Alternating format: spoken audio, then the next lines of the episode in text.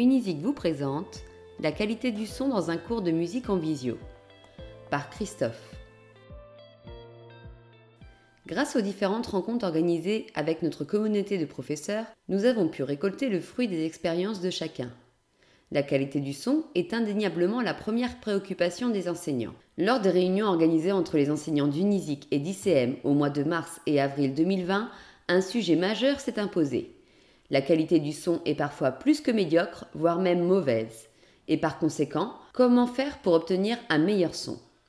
Soyons clairs, il n'existe aujourd'hui aucune plateforme de visioconférence capable de reproduire une qualité audio parfaite car ces nombreux outils en ligne sont développés pour transmettre le son de la voix humaine et non celui des instruments de musique.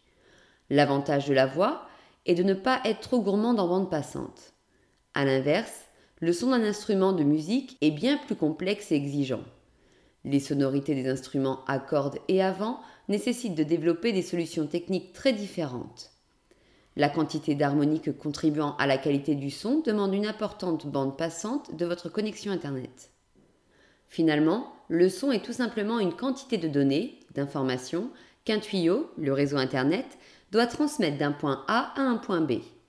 Or, imaginez que le son soit un volume d'eau, un volume de données, que vous souhaitiez envoyer à votre interlocuteur à travers ce tuyau. Tout va dépendre du diamètre de ce dernier. Eh bien, c'est un peu la même chose pour Internet. Tout dépendra de la qualité de votre connexion. Donc, quel que soit l'outil de visio, la limite de la qualité du son sera celle du débit Internet de chaque interlocuteur. Avant d'être transmis, le son doit être capté par un micro. Plus le son envoyé au départ sera de qualité, plus il arrivera avec une qualité satisfaisante, et ce malgré le diamètre du tuyau. Par exemple, sur une échelle de 10, un niveau de qualité de 10 envoyé par un petit tuyau arrivera à un niveau de 8, et un niveau qualité de 8 envoyé par ce même tuyau arrivera à un niveau de 6. Il sera toujours préférable d'utiliser un bon micro capable d'envoyer un son de qualité à travers une bonne connexion Internet.